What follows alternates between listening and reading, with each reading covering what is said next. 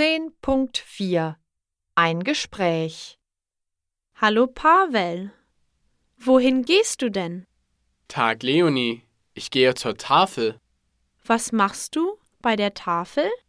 Ich sortiere Lebensmittel. Menschen in Not bekommen die Lebensmittel. Interessant. Woher bekommt die Tafel die Lebensmittel? Supermärkte, Restaurants und Geschäfte spenden die Lebensmittel, wenn sie zu viele haben. Das ist ja großzügig. Und wer kommt zur Tafel? Menschen kommen zur Tafel, wenn sie finanzielle Hilfe brauchen.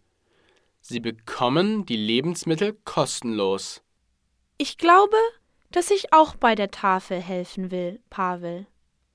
Man hilft Menschen und lernt neue Leute kennen. Dann komm doch mit.